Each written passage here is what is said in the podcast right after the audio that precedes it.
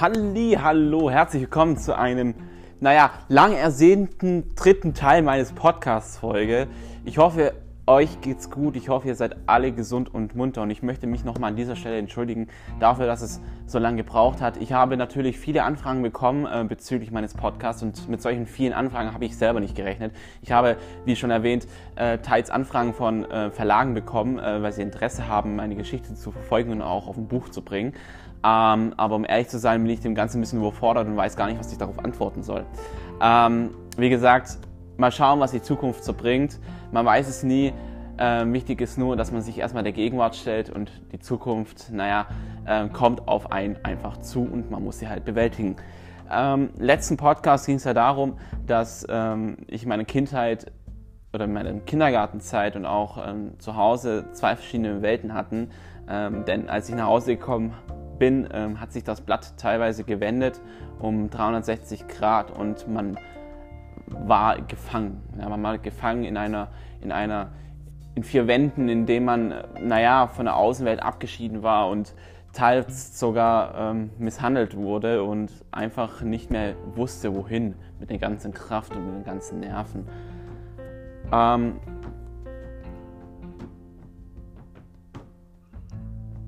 viele von euch ähm, beschäftigt das Thema Misshandlung sehr oft und ich kann es auch verstehen, weil misshandelt zu werden ist nicht eine, ist eine grausame Tat, dem einen geschieht.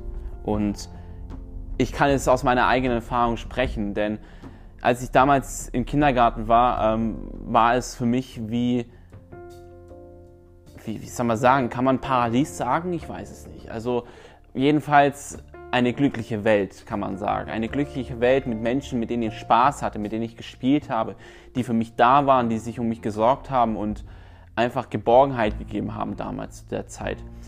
Doch als ich nach Hause gegangen bin, hat sich natürlich das Blatt gewendet. Ich ging nach Hause, ich habe die Tür aufgemacht und das Erste, was mich erwartet hat, war einfach ein Trachtprügel. Ein Trachtprügel von meiner Mutter, von meiner Mutter, ihrem, ihrem Mann und sprich mein Stiefvater, war der Vater von meinem Halbbruder ähm, und er hat dann natürlich auch äh, die ein oder andere Hand gehoben und äh, hat das an mich rausgelassen. Ähm, als ich dann mit sechs Jahren, sage ich mal, in die Schule kam, war mein Bruder natürlich auch schon auf der Welt. Ich war, naja, wie, man, wie jeder andere auch in der ersten Klasse und hatte da meine eins oder anderen Freunde, meine Lehrer und Lehrerinnen, die für mich da waren. Und ähm, naja, ähm, es hat ja so angefangen, dass ich teilweise, als ich in die Schule gekommen bin, teilweise auch gar nichts zum Essen hatte. Ja, ich war, ich habe ich hab da einen netten Jungen gehabt, der für mich da war, ein Freund für mich, ein, ein Freund, der äh, mir geholfen hat, äh, für mich da zu sein, mir zu helfen, wenn ich ähm, in der Scheiße gesteckt oder gesteckt habe. Und ähm, er hieß Muslim. Ja, es war von der Nationalität her ist er ein türkischer gewesen, ein orientalischer Mensch, ein sehr netter, offener, zuvorkommender Mensch, den ich auch noch heute schätze.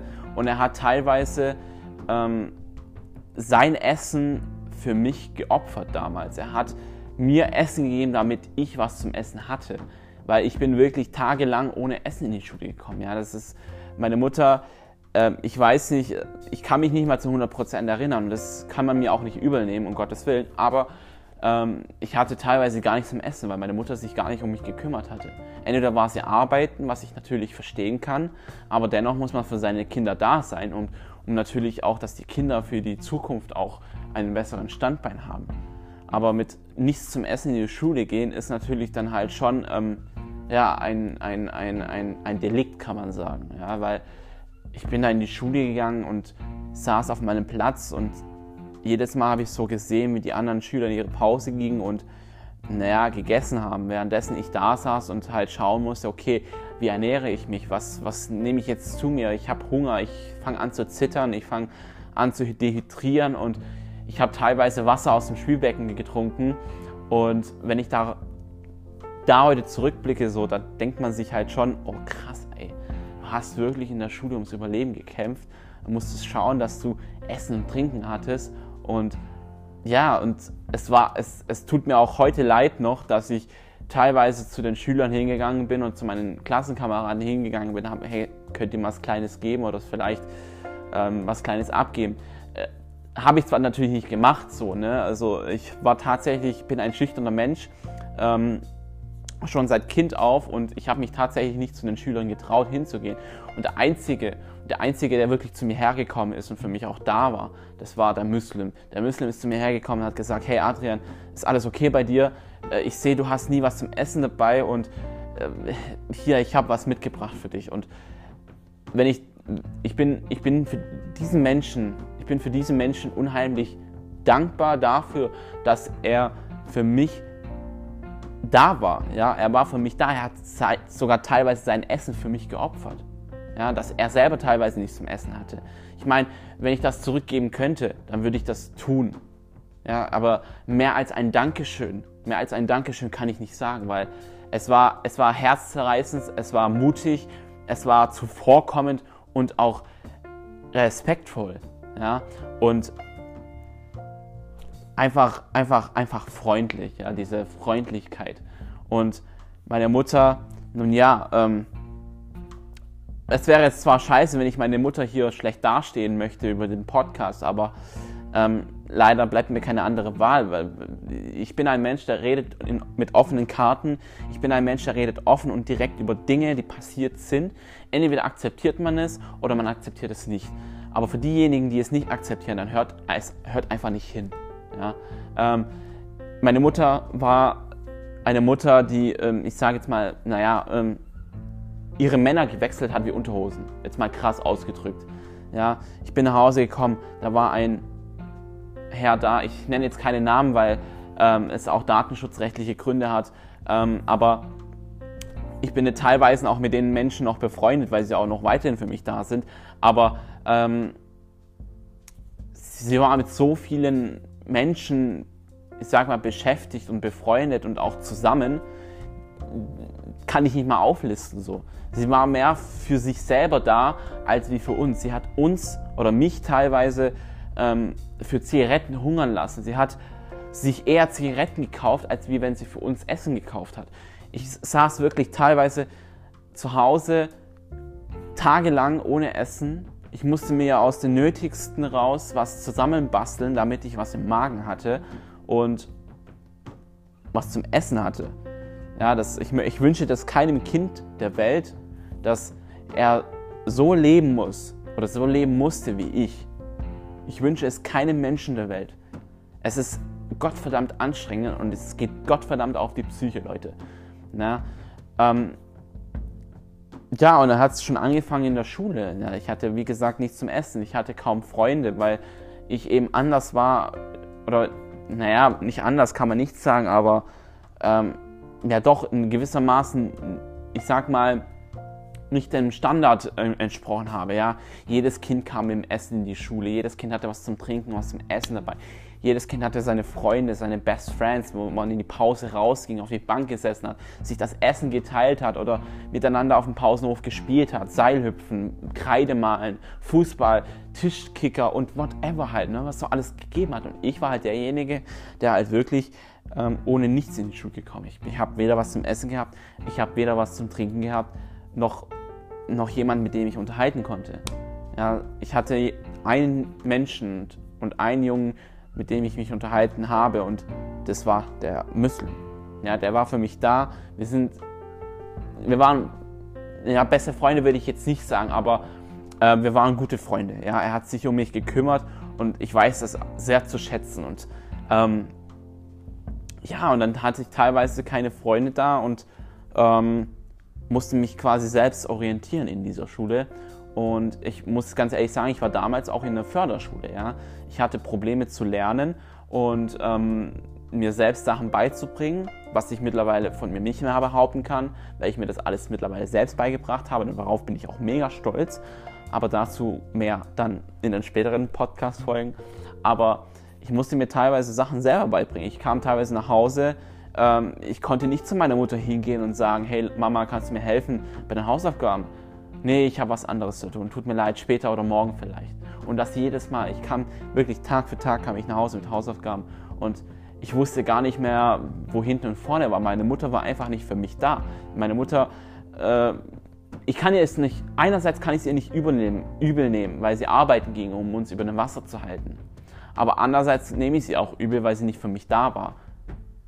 Weil sie nie für mich da war. Egal, wann, wenn sie da war und ich sie gefragt habe, hey Mama, kannst du mir bei den Hausaufgaben helfen? Habe ich jedes Mal ins Leere geschaut. Und teilweise kam ich dann halt auch mit Hausaufgaben an, die waren entweder falsch oder mal richtig oder halt auch gar nicht gemacht, weil ich halt nicht wusste, wie es geht, wie es funktioniert hat. Ich hatte niemand, zu der Zeit hatte ich niemand, der für mich da war, der für mich gesorgt hat, der ja als, als, als, als eine Mutter einfach. Eine Mutter, die für ihre Kinder da ist und um sie sorgt, sie hilft und auch für die Zukunft vorbereitet. Ich muss ganz ehrlich sagen, ich habe mir selber alles selber beigebracht.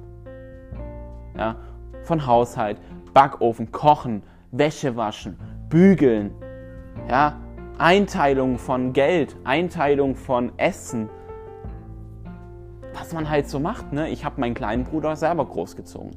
Ich musste auf, als ein zwölfjähriger Junge, ja, musste auf meinem kleinen Halbbruder, der, der heißt Gabriel, der drei Jahre jünger war wie ich, also neun, ja, musste auf ihn aufpassen.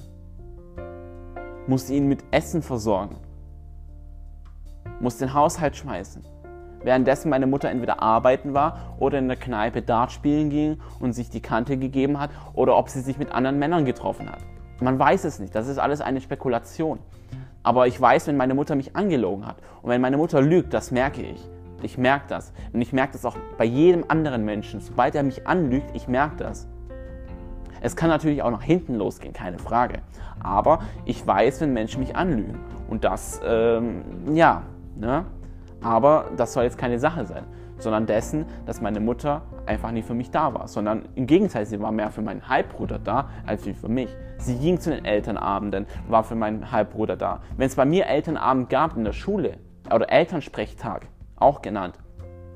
Hat sie zwar immer zugesagt, aber kam nie. Oder hat nie zugesagt und kam erst recht nie. Sie kam einmal. Einmal kam sie zum Muttertagsgespräch. Einmal. Und das war in der siebten Klasse. Und das war aber auch alles. Das war alles. Und einmal zu meiner Abschlussfeier kam sie. Aber es war ja wohl das Mindeste. Aber dass sie nie bei den Elternsprechtagen dabei war, damit die Lehrer sagen können, wo mein Stand ist, warum ich so schlecht bin oder warum ich so gut bin, das hat sie nicht interessiert. Stattdessen hat sie mich zusammengeschissen, als wenn ich mit schlechten Zeugnisnoten nach Hause gekommen bin. Warum hast du eine 4? Warum hast du eine 3? Warum hast du eine 6 in Mathe? Warum hast du eine 5 in Mathe? Warum hast du eine 3 in Deutsch? Warum hast du eine 1 in da?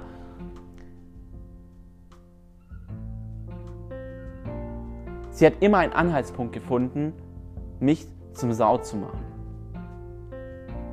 Im Nachhinein denke ich mir so, Mutter,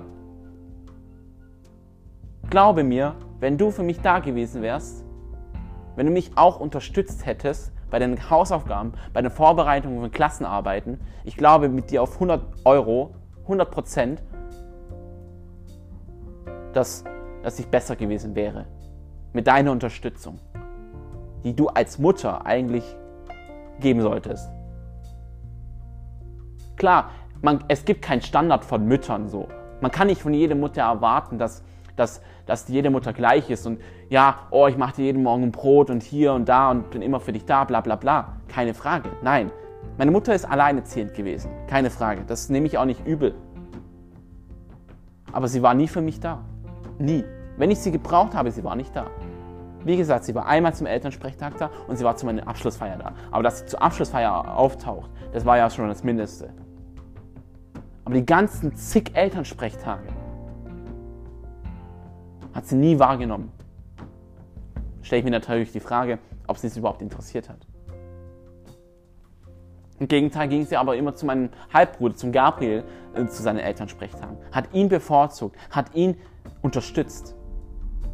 Aber mich dann zusammenscheißen, wenn ich schlechte Noten nach Hause bringe?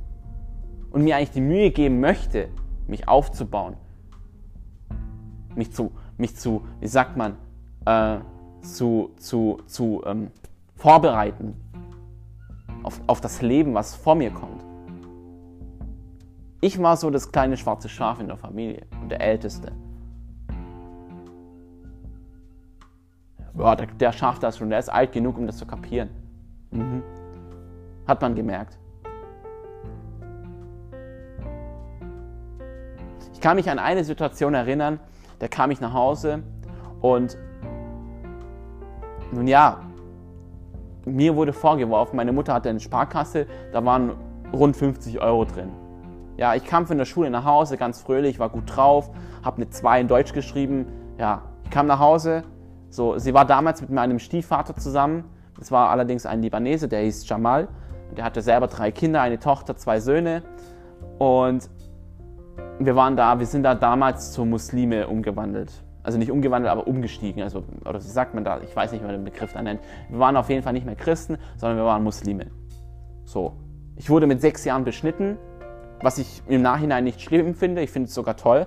Ich finde es, ähm, ja, es ist hygienischer. Aber das soll jetzt nicht der Grund sein. Ja, auf jeden Fall habe ich mit sechs Jahren war ich beschnitten. Ich war vier Jahre Muslime. Es war nicht einfach, muss ich ganz ehrlich zusagen, aber sage ich gleich dazu. Aber ich kam nach Hause, ganz fröhlich, die zwei in Deutsch, mach die Tür auf. Adrian, bist du das? Ich so, ja. Pack mal deine Sachen bitte weg. Kommst du bitte ins Wohnzimmer? Ich so, ja. Also das war auch ziemlich, die, die Tonlage, die war ziemlich aggressiv. Ja, ich kam nach Hause, das erste, was mich nicht mal ein Hallo.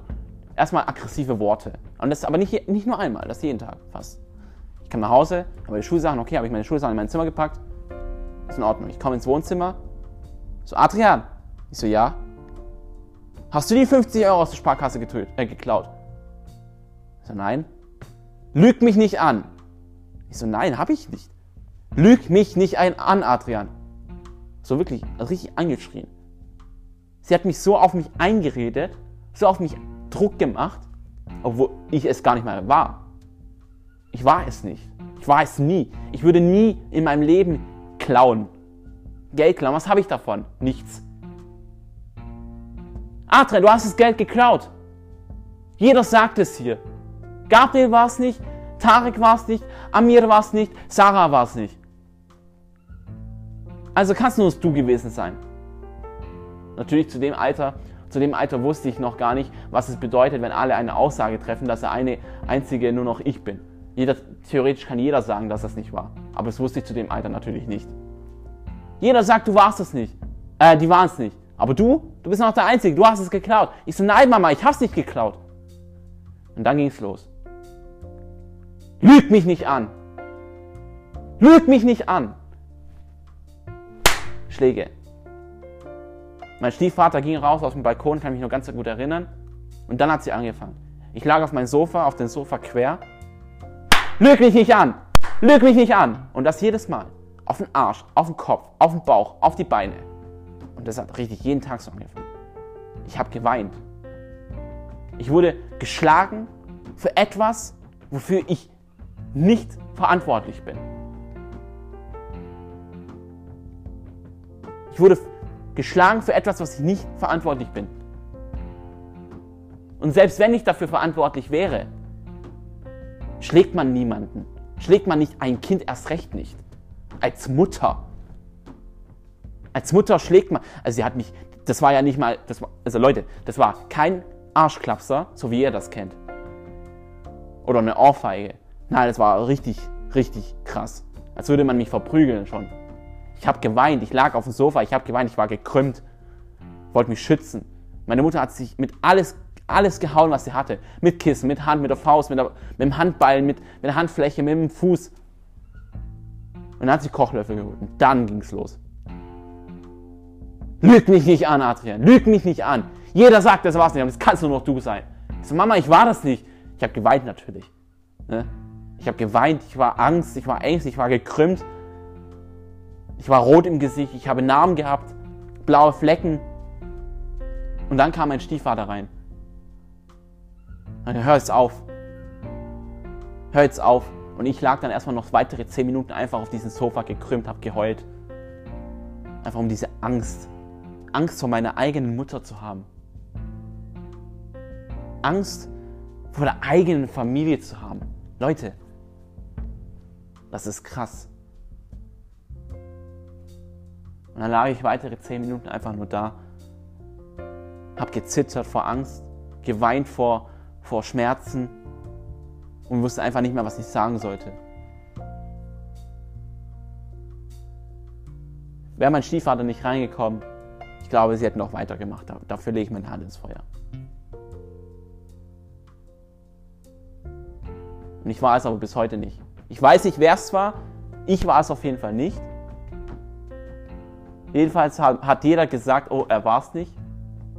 Aber mir hat man ja nie zugehört. Mir hat man, man hat mich nicht mal ausreden lassen, man hat mich nicht mal erklären lassen. Nein, auf, auf mich wurde draufgeballert, auf mich wurde reingeredet, auf mich wurde herabgeschrien. Ich hatte nicht mal die Chance, mich zu äußern, mich zu verteidigen, geschweige denn äh, Argumente zu bringen. Dass ich es nicht gewesen bin. Ja. Und dann war der Tag auch irgendwann vorbei. Ich war den ganzen Tag in meinem Zimmer, habe kein Wort von mir gegeben, weil ich einfach so Angst hatte. Wir haben damals, wir haben damals, also mein Halbbruder und meine Mutter, wir haben damals in der Klarenbergstraße gewohnt. Nummer weiß ich nicht mehr. Ist am Dreifaltigkeitsfriedhof in Schwäbisch Gmünd. Wir haben damals in der, in, wie sagt man, in Reihenhäuser gewohnt oder so, so, so, so Wohnsiedlungen. Ja, eine Clanbergstraße. Das erste Reihenhaus oder die erste Wohnsiedlungshaus ganz links, ganz hinten. Im, im dritten Stock, vierten Stock, beziehungsweise eine Etage tiefer als, es, als die Bühne. Und wir hatten einen Balkon. Wir hatten Nachbarn, das waren auch ähm, Kroaten, so wie wir, oder Bosnierin. Sie hatte auch eine Tochter.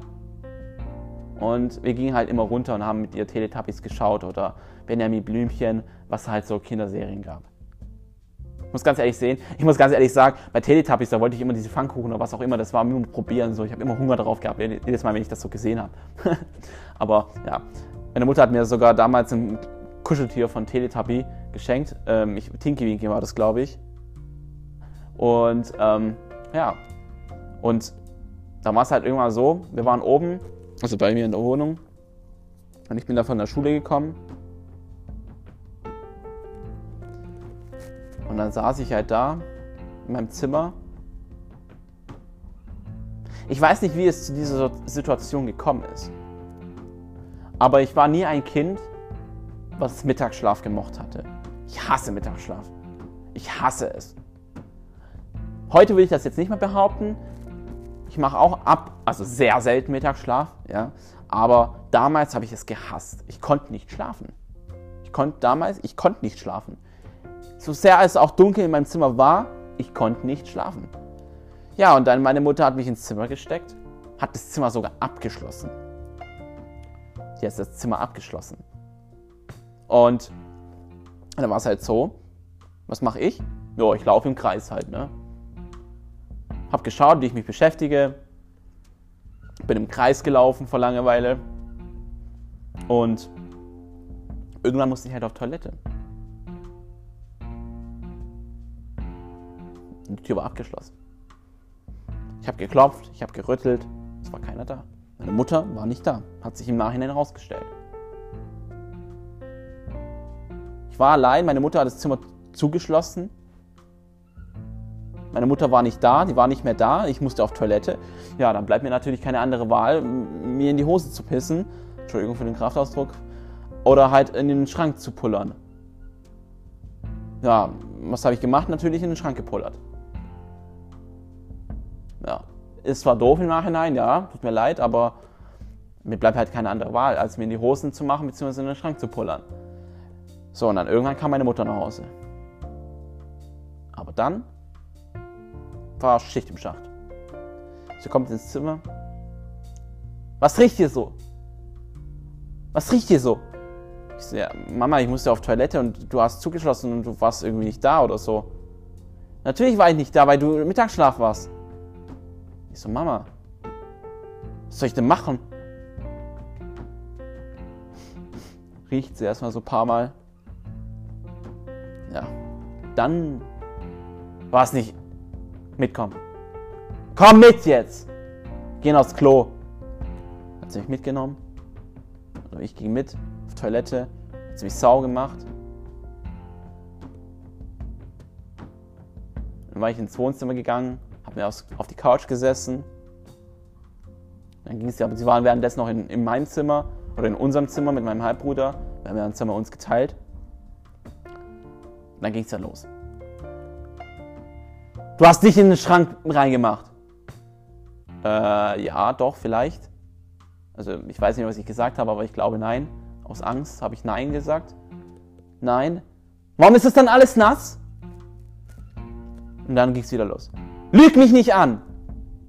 Lüg mich nicht an, Adrian! Und dann hat sie wieder die Hand gehoben. Und dann ging es los. Hat sie mich wieder geschlagen. Und dann, in diesem Moment werde ich mich mein Leben lang erinnern. Und das, das kann ich ihr nie verzeihen. Sie hat sich auch nie dafür entschuldigt. Stattdessen hat sie immer versucht, sich rauszureden. Und das ist auch das, was ich abgrundtief hasse. Sie hat sich versucht rauszureden. Und dann, ich lag auf dem Boden. Und das Einzige, was sie nur noch machte, ist, sie ist so auf mich eingeprügelt. Sie hat so auf mich eingeprügelt, dass ich nur auf dem Boden lag, mit dem Rücken zum Boden und auch die Decke gesehen habe. So. Ich habe geweint, ich habe geheult, ich habe mich gekrümmt und dann kam ein Kissen. Sie hat ein Kissen genommen, also diese, allein schon diese Wut in ihre Augen, den ich gesehen habe, diesen Killerblick, kann man das so, kann man das so nennen? Hat mir echt Angst eingeflößt. So richtig Angst.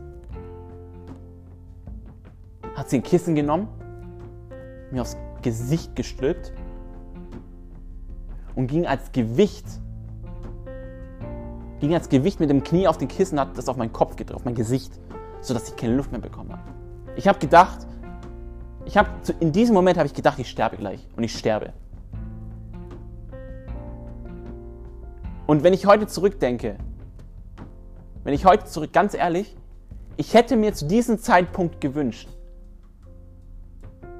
dass ich gestorben wäre. Wenn ich gewusst hätte, was noch auf mich zukommt. Aber das kann man ja nicht wissen. Jedenfalls hat sie mit voller Gewicht mein, den Kissen auf mein Gesicht gedrückt, sodass ich keine Luft mehr bekommen habe. Ich konnte nicht mehr atmen, ich konnte gar nichts mehr. Ich habe nur noch die Restluft gehabt, was ich noch hatte. In meiner Lunge, in meinem Körper. Und irgendwann, als sie merkte, okay, jetzt reicht's, ging sie dann irgendwann runter. Ich, ich habe gedacht, ich verrecke. Ich habe gedacht, ich sterbe hier. Ihre eigene Mutter bringt ihr eigenes Kind um. Ihre, deine eigene Mutter versucht, dich umzubringen.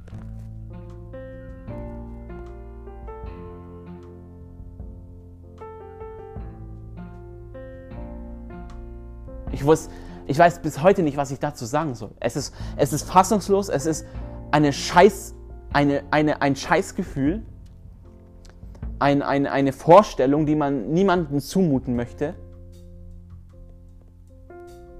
Und eine Mutter, die sowas nie machen sollte. Eigentlich sollte eine Mutter dafür belangt werden. Eigentlich sollte eine Mutter dafür belangt werden und zur Rechenschaft gezogen werden. Aber ich weiß nicht, ob man nach, nach dem all Ganzen, nach den Jahren, ob man das noch kann. Aber das will ich gar nicht in Erwägung ziehen.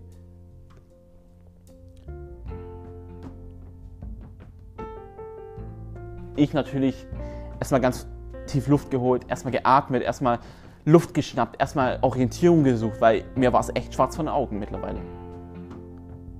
Ging sie runter und hat mich dann ins Zimmer gehen lassen. Wir haben den ganzen Tag gar nicht kommuniziert. Den ganzen verdammten Tag.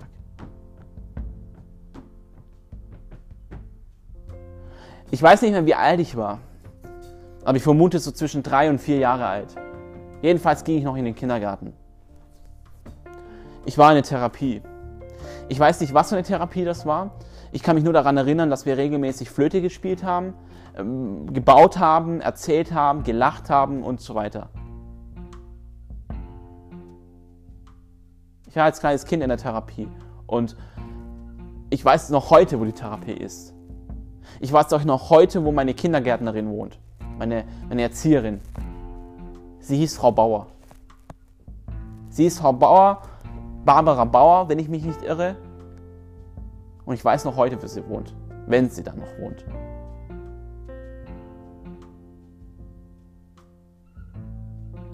Und sie war auch immer für mich da. Ich war einmal im Kindergarten, oder was heißt einmal, ich war immer im Kindergarten und da habe ich mir in die Hose gemacht. Meine Mutter war irgendwie nicht zu erreichen. Ich habe äh, Dünnpfiff gehabt, also Durchfall.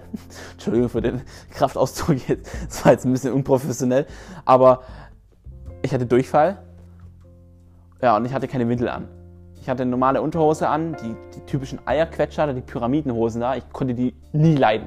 Ich konnte die beim besten Willen nie leiden. Ich hasse die Unterhosen heute noch.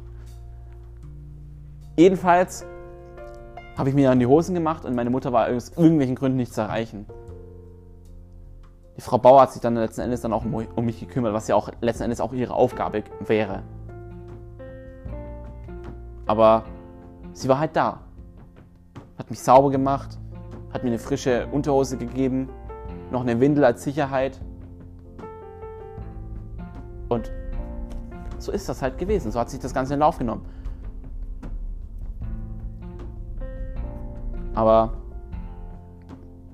ich kann es nie in meinem Leben verzeihen, dass meine eigene Mutter mich versucht hat, mir das Leben zu nehmen. Und das nicht nur einmal, sogar zweimal, ganze zweimal. Und es, Ganze zweimal mit der gleichen Situation. Ich lag auch auf dem Boden. Sie hat mir wieder den Kissen auf den Kopf gedrückt und ging mit beiden Händen als Gewicht drauf und noch eine Knie dazu. Ich lag wie so ein Stern leblos auf dem Boden. Ich konnte mich nicht wehren. Ich konnte gar nichts. Gar nichts. Man muss sich vorstellen, man ist gefesselt. Man muss auch verstehen, dass die Mutter und ich als ein dreijähriges oder vierjähriges Kind wiegt mal ein Viertel von ihr für das, was sie wiegt. Ich konnte nichts machen. Ich war wehrlos. Und jedes Mal, wenn ich meine Mutter damit konfrontiert habe, hat sie sich weder dafür entschuldigt, noch hat sie Reue dafür gezeigt. Nein, stattdessen hat sie sich versucht rauszureden und dann angefangen zu weinen und hat mir oder uns die Schuld gegeben, als Kinder, dass ihr Leben so scheiße ist. Ich meine, sorry, aber was können wir dafür, wenn du uns auf die Welt setzt und uns die Schuld dafür gibst, dass dein Leben so scheiße läuft? Also entschuldige mal. Ich meine, erstens, welches Kind will das hören von der eigenen Mutter? Und zweitens, welche Mutter sagt es den ihren Kindern?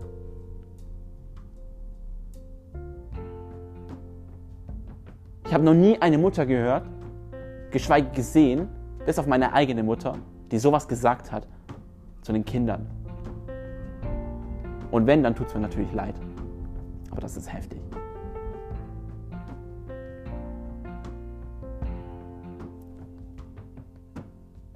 Liebe Zuhörer, ich sage mal, bis zum nächsten Podcast. Nächste Woche Sonntag kommt ein neues raus, 18 Uhr. Seid auf jeden Fall bei. Lasst gerne ein Follow da, um benachrichtigt zu werden. Ich freue mich. Bis dann. Bleibt gesund. Auf Wiedersehen.